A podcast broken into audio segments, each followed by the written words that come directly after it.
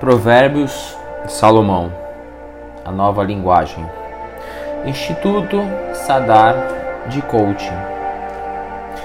Capítulo 3. Filho, não esqueça os meus ensinamentos. Lembre sempre dos meus conselhos. Os meus ensinamentos lhe darão uma vida longa e cheia de sucesso. Não abandone a lealdade e a fidelidade. Guarde-as sempre bem gravadas no coração. Se você fizer isso, agradará tanto a Deus como aos seres humanos. Confie no Senhor de todo o coração e não se apoie na própria inteligência. Lembre-se de Deus em tudo o que fizer, e Ele lhe mostrará o caminho certo. Não fique pensando que você é sábio. Tema o Senhor e não faça nada que seja errado. Por isso, será como um bom remédio para a cura as suas feridas e aliviará os seus sofrimentos. Adore a Deus, oferecendo-lhe o que a sua terra produz de melhor Faça isso e os seus depósitos ficarão cheios de cereais, e você terá tanto vinho que não será capaz de armazenar. Filho, preste atenção. Quando o Senhor Deus o castiga, e não se desanime quando ele o repreende, porque o Senhor corrige quem ele ama, assim como um pai corrige o filho a quem ele quer bem. Feliz é a pessoa que acha sabedoria e que consegue compreender as coisas, pois isso é o melhor do que a prata e tem mais valor que o ouro.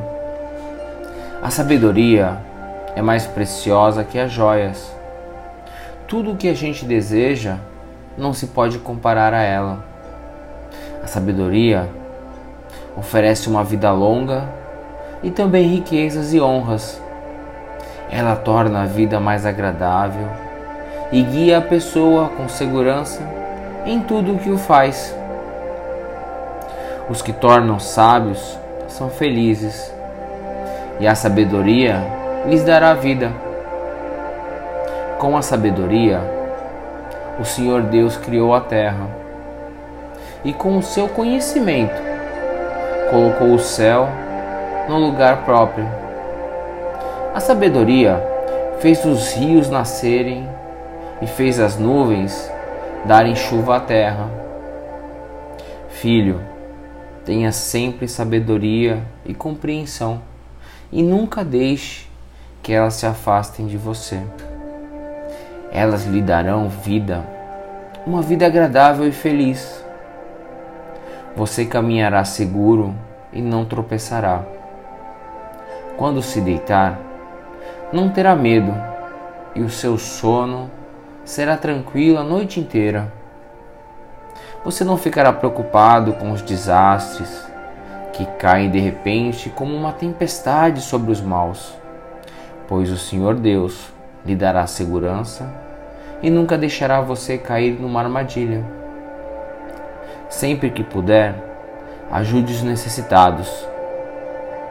Não diga ao seu vizinho que espere até amanhã, se você pode ajudá-lo hoje.